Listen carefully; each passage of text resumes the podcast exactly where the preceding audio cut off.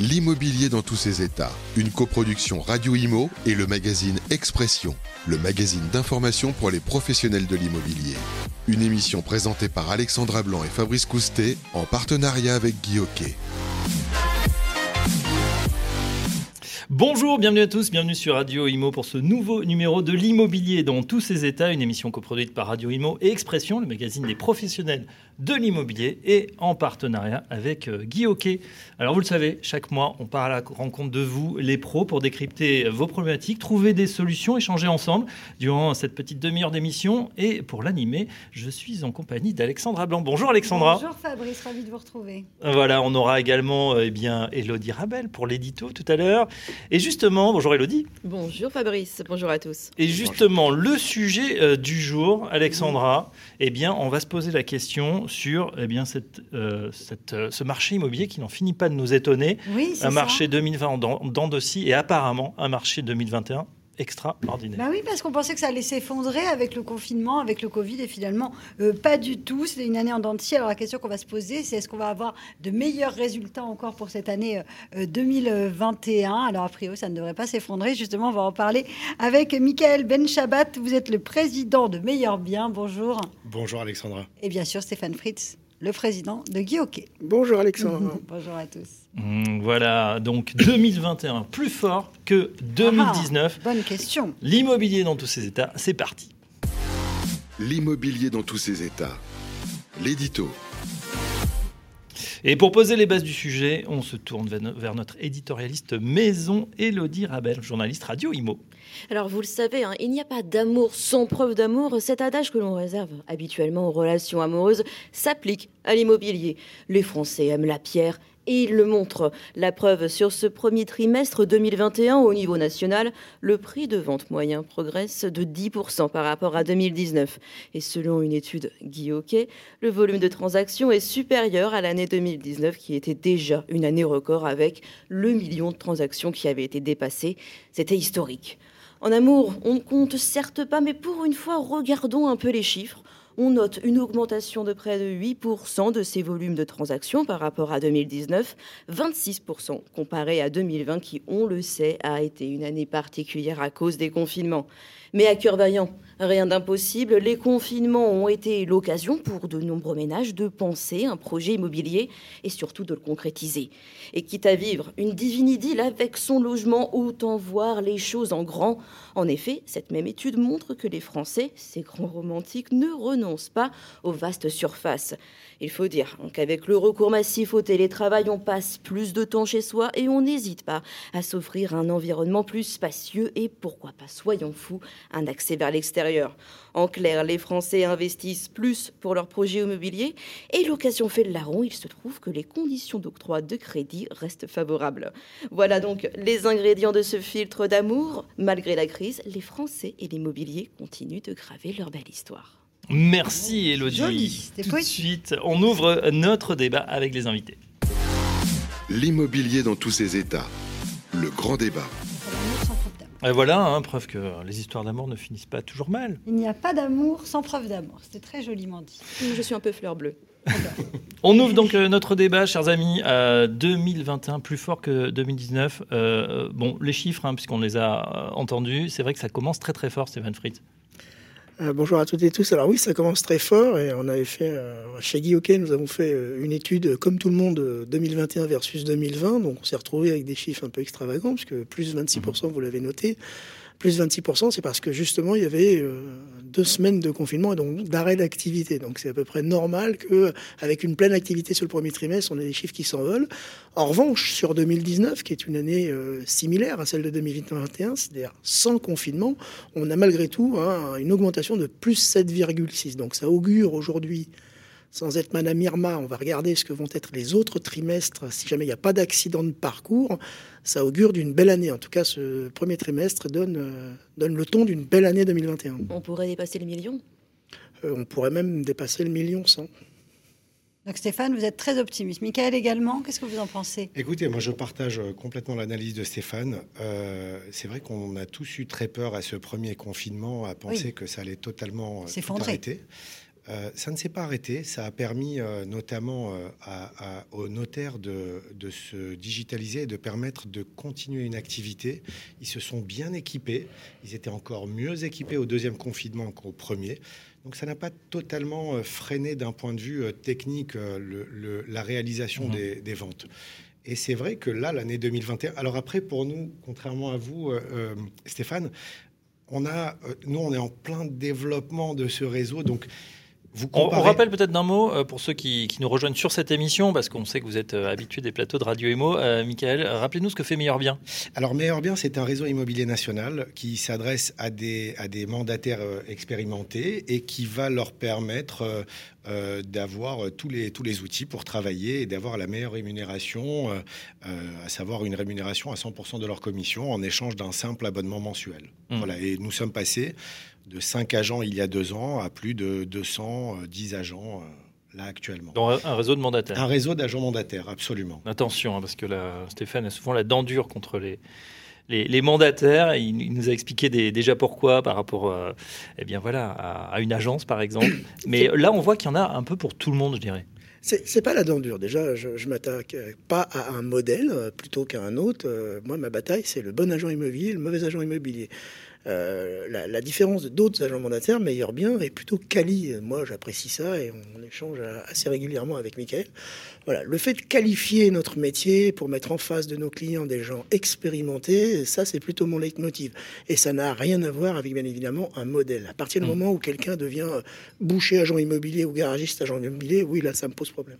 Mais alors justement, euh, c'est ma question. Est-ce que le fait qu'on arrive à de nouveau près d'un million de transactions, voire plus, il y a quand même un appel d'air? C'est-à-dire qu'aujourd'hui, on, voit euh, voilà, des, propositions, euh, on a déjà fait ce débat pour devenir agent immobilier ou devenir mmh. mandataire, on en voit toutes les semaines, on a une boîte aux lettres, on a l'impression que voilà, ils disent, allez, on ouvre les vannes. Est-ce que justement, ça va pas aussi faire un appel d'air, mais pour bah, des gens qui n'ont rien à faire dans ce milieu?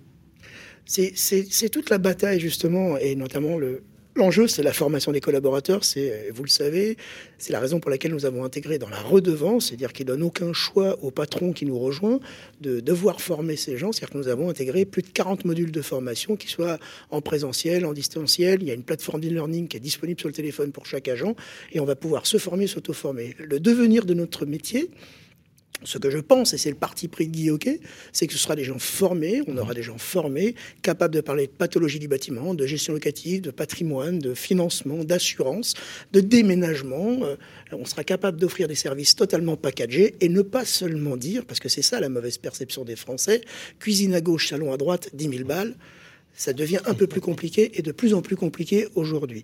Donc mon mon point de vue aujourd'hui mm. de l'agent immobilier de demain, c'est un agent immobilier extrêmement complet, en capacité d'apporter une offre complète à ses clients. Bien évidemment, quand on voit, et on vient d'en parler, de l'insolence du marché aujourd'hui, il autorise à tous les modèles ah à cohabiter, du PAP, des mandataires, de tout à 10 balles, à euh, un service complet. Euh, Hmm. Parce qu'on l'a vu en ce moment, euh, tout se vend. Vous êtes au, cœur du, terrain. Vous, voyez aussi, on a l'impression que là, la, moindre, euh, le, même, le moindre petit extérieur, euh, première couronne, deuxième couronne, la grande banlieue, même à 100 km, 200 km de Paris, mais aussi des autres grandes villes, tout est parti le fond de cuve, un petit peu comme nous disaient certains agents. Voilà, des biens qui partaient pas depuis 2-3 ans, qui étaient bloqués. Là, les Parisiens ou les Lyonnais arrivent et disent Bon, moi j'y vais, j'ai besoin, j'en peux plus, confinement, il faut que j'ai mon extérieur. Est-ce que c'est quelque chose que vous. Est-ce que c'est la réalité, Miguel Oui, mais si vous permettez, je souhaiterais rebondir déjà sur ce que vient de dire Stéphane, parce que je partage pleinement cette idée de la professionnalisation de ce métier d'agent mandataire, conseiller immobilier, négociateur immobilier, pour la simple et bonne raison qu'il n'y a absolument aucun filtre pour exercer ce métier. C'est-à-dire que un boucher peut très bien mmh. intégrer un réseau du jour au lendemain sans qu'on lui demande ne serait-ce qu'une seule heure de formation pour exercer ce métier, ce que je trouve absolument inadmissible. Et je vous donne une information et vous aurez l'exclusivité de cette information parce que j'en ai parlé à Stéphane pas plus tard que ce matin. Nous avons lancé aujourd'hui une pétition que nous souhaitons adresser à la ministre du Logement Emmanuel Vargon pour rendre obligatoire 150 heures de formation initiale pour toute personne souhaitant exercer le métier de conseiller immobilier, mandataire immobilier ou négociateur immobilier. Nous espérons être suivis par un maximum de particuliers et de professionnels. Et si le groupe Guilloquet se joignait à nous, nous en serions honorés. Voilà. Et à présent, pour répondre à votre question, c'est ça se, ça se vérifie. L'envie de verre, l'envie d'espace euh, plus important se vérifie. Je, pense à une de nos agents qui est à Tours et qui me disait, Michael, c'est bien simple, on a des biens qui ne bougeaient pas pendant mhm. des mois.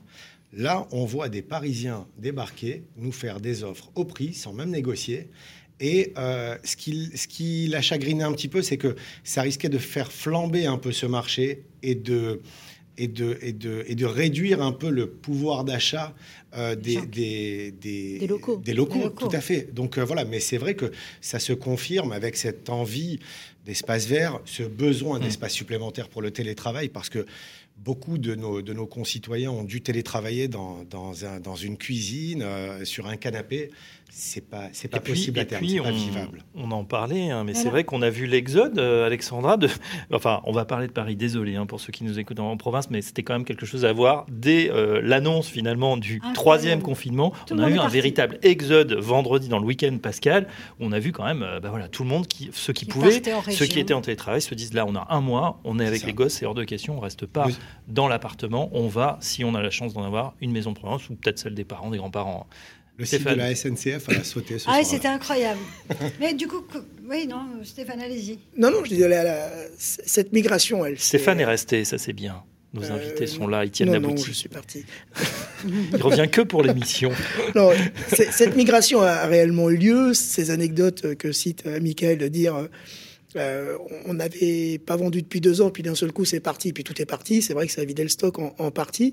Euh, on peut pas euh, s'offusquer que les Parisiens arrivent et avoir envie que le mm. territoire se réaménage. Depuis déjà 30 ans, on a envie un petit peu d'étaler plutôt que de monter en vertical. On peut pas tout. Aujourd'hui, ce qu'on a vu, c'est un effet fort, après quand même une pandémie puissante mondiale qui nous a impacté. Donc, on a eu un effet fort de la ville vers, vers un peu plus de verre. On voit aussi en ce moment, de temps en temps, des gens qui s'aperçoivent que à la campagne, il faut prendre la voiture pour aller chercher le pain. Donc ça commence un peu à revenir. Je pense que cet effet yo-yo, on doit mettre des marqueurs dessus, mais il faut être prudent sur ce qui va se passer. Est-ce que le virus va réaménager le territoire ou pas? Raison gardée, nous allons voir ce qui se passera dans les prochaines années, notamment les prochains mois, les prochaines années.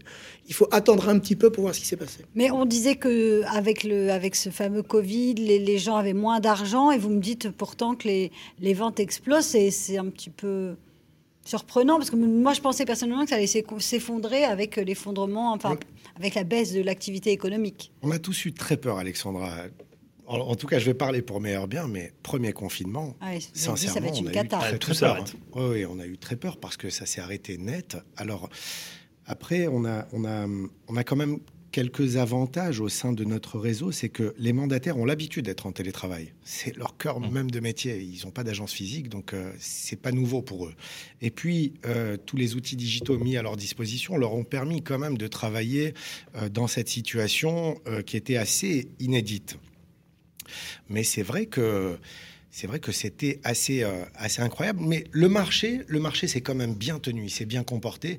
Et comme l'a précisé Stéphane tout à l'heure, il y a 140 milliards d'euros qui ont été épargnés depuis le début de cette crise sanitaire. Maintenant, il faut trouver comment faire dépenser les Français leur épargne. Et la pierre reste quand même le premier poste de dépense important d'un foyer. D'autant que les taux restent très bas. Euh, alors là, on, a compris en plus qu'il y a des gens qui veulent, qui se disent aussi, j'ai peut-être pas tout à fait confiance, euh, pas dans la banque, mais dans le fait que l'État s'est endetté, peut-être qu'il faudra passer à la caisse à un certain moment. Donc autant acheter de la pierre. Qu'est-ce que vous en pensez? Vous faites la moue, Stéphane Dubitatif. Je, fais la moue. Déjà, un, il vaut mieux acheter de la pierre, ça c'est une certitude, je crois que tout le monde l'a bien compris, il n'est pas, pas nécessaire, je pense, de le rappeler. En revanche, quant à la dette, euh, ceux qui disent euh, qu'on voit une hécatombe, un effondrement de l'économie, la dette, elle est tenue par les banques centrales, les banques centrales vont l'étaler ad vitam aeternam, personne n'a intérêt aujourd'hui à faire ce que l'économie s'effondre, donc je suis pas très très inquiet pour ça, je pense plutôt de façon optimiste peut-être, mais euh, on, aura l'occasion sur ce plateau de le redire dans six mois. Je pense plutôt à une relance forte, une relance très très forte. On est tous euh, épuisés de cette situation, on a tous envie euh, d'aller dans les restaurants, de sortir, de soir, besoin de, de liens sociaux. 140 milliards qui ont été épargnés. Il n'y a pas besoin de savoir comment on va leur faire dépenser. Je pense qu'ils vont les dépenser tout seuls et assez massivement au moment où, on va, où ça va repartir. Cette crise, à mon sens, sans faire de Madame Irma encore une fois, elle est déjà derrière nous. C'est une question de temps, de 3, de 6, de 9 mois. Mais elle est déjà derrière nous. Il y a le vaccin qui arrive. Même avec les variants, elle est déjà derrière nous. L'économie va repartir. Et quand bien même ça partirait pas complètement, notre économie vivra avec ça.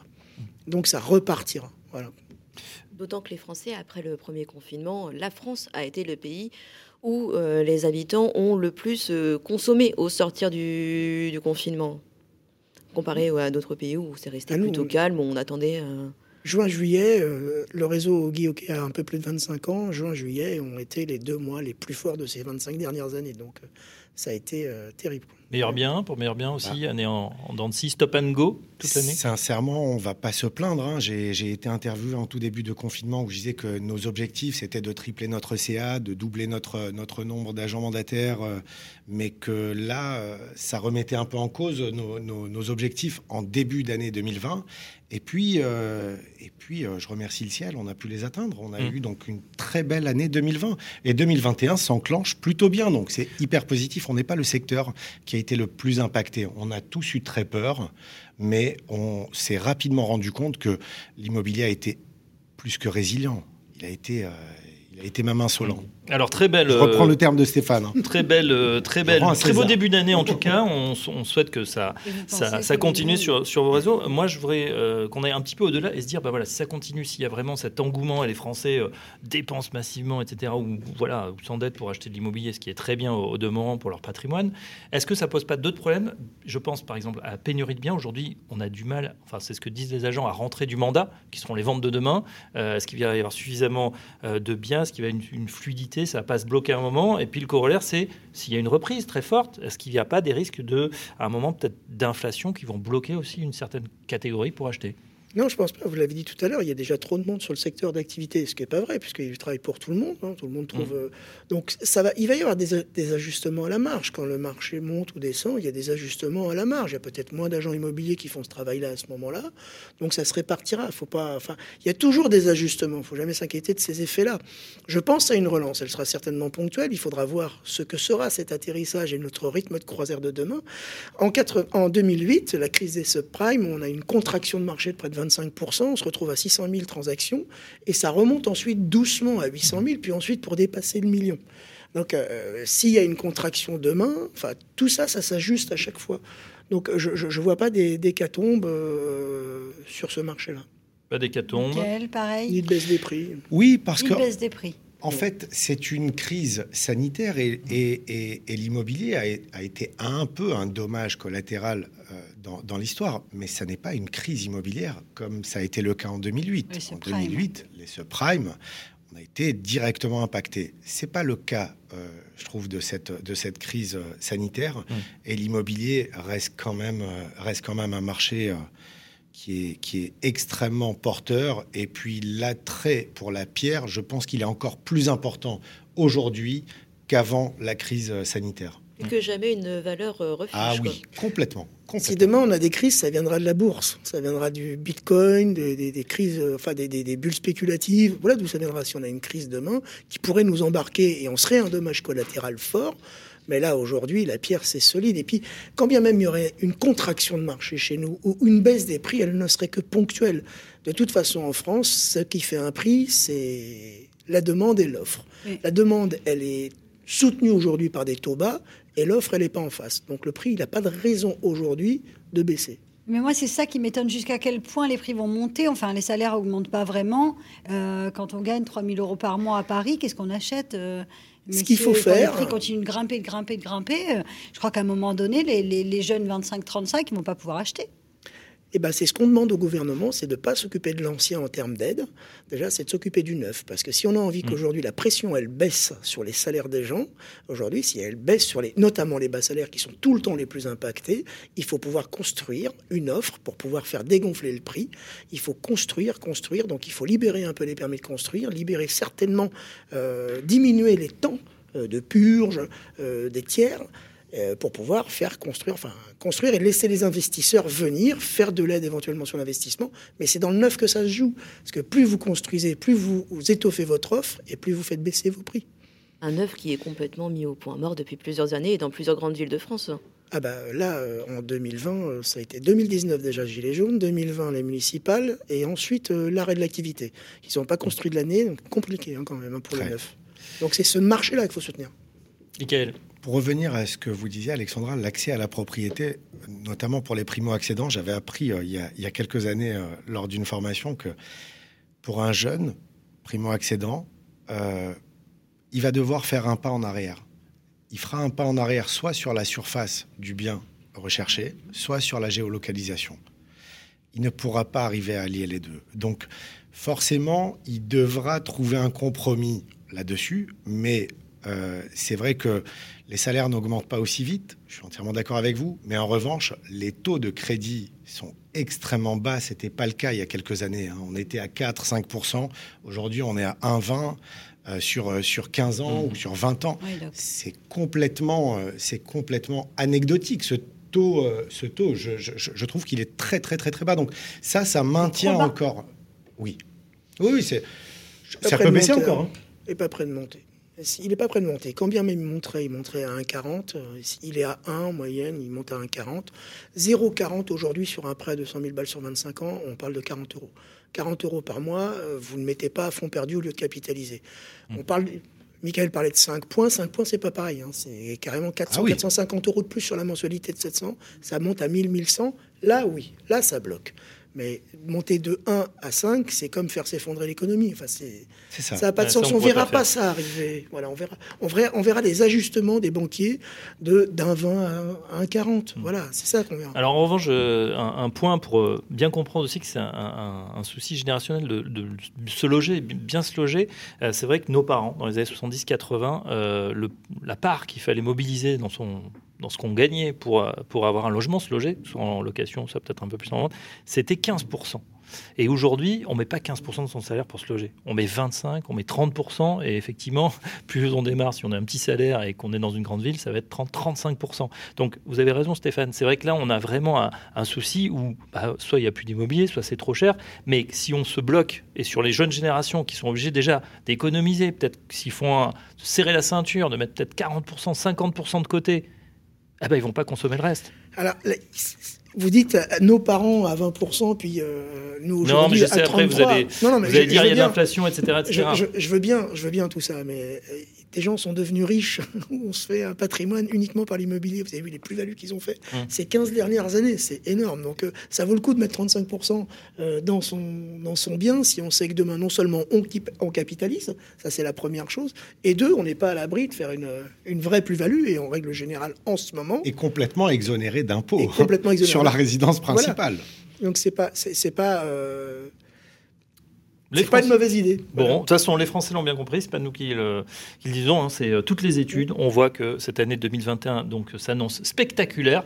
On vous souhaite donc euh, d'excellentes transactions à, à tous les deux. Merci. Euh, on note quand même euh, ce- cette pétition euh, annoncée par euh, Michael Manchaba voilà, pour obliger euh, 150 heures de, de formation. Oui. Ça fait penser un petit peu à ce qui s'est passé euh, du côté d'Uber. hein, vous voyez bon, J'espère qu'on ne s'est pas fâché avec nos amis bouchers ou garagistes Ah qui non, se je- conversissent aujourd'hui, mais la formation, ça semble quand même obligatoire. Tout le monde a débuté un jour. En revanche, il faut juste donner le bon bagage théorique pour ne pas faire n'importe quoi, pour ne pas raconter n'importe quoi et, être digne de la confiance qu'une famille peut vous accorder dans son projet immobilier. Parce que c'est pas anodin, on parle très rapidement de sommes très très importantes. Ouais, l'achat d'une vie, bien évidemment. Absolument. Hein, le projet. Et voilà, la belle histoire d'amour continue. Merci à notre chroniqueuse, Elodie Rabel. Merci, Alexandra. Merci à vous. Merci on à est déjà au terme de cette émission, mais on se retrouvera très prochainement. Merci Stéphane Fritz, président de Guy Hockey, et Michael. Benchaba pour euh, euh, président de Meilleur Bien. Euh, on se retrouve dès le mois prochain pour une nouvelle émission, l'immobilier dans tous ses états. Très bonne journée à tous. L'immobilier dans tous ses états, une coproduction Radio Imo et le magazine Expression, le magazine d'information pour les professionnels de l'immobilier. Une émission présentée par Alexandra Blanc et Fabrice Coustet, en partenariat avec Guy Hockey, à réécouter et télécharger sur le site et l'appli radio.imo et sur toutes les plateformes de streaming.